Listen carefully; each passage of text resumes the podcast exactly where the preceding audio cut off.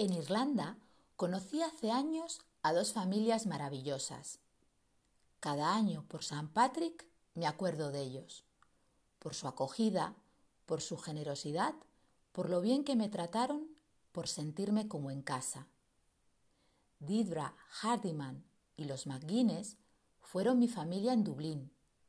Didra me llevó a Donegal, una región preciosa en el noroeste de Irlanda, donde todavía viven muchos miembros de su familia. Allí me enamoré de la pasión de este pueblo por la música y me enamoré también de sus costas, de sus playas, de sus pequeñas y cuidadas aldeas, de sus gentes, de sus tradiciones, de su gastronomía.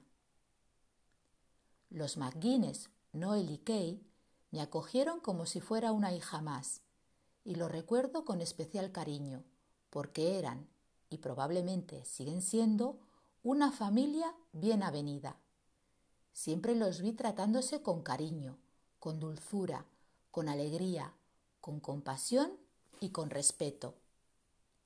Espero poder viajar algún día a Dublín de nuevo, para sentarme a leer tranquilamente el primer libro que caiga en mis manos en la impresionante biblioteca del Trinity College, para pasear por Phoenix Park, donde hace años vi por primera vez una manada de ciervos salvajes a pocos metros de distancia, para hojear libros antiguos en las librerías de segunda mano, para pasear al lado del río Liffey de camino a Temple Bar.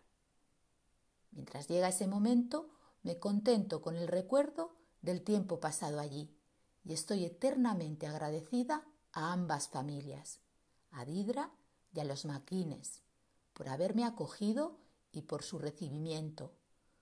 Todavía conservo un pequeño regalo de Noel y un pin de plata con una puerta dublinesa, símbolo de ese carácter acogedor del pueblo irlandés.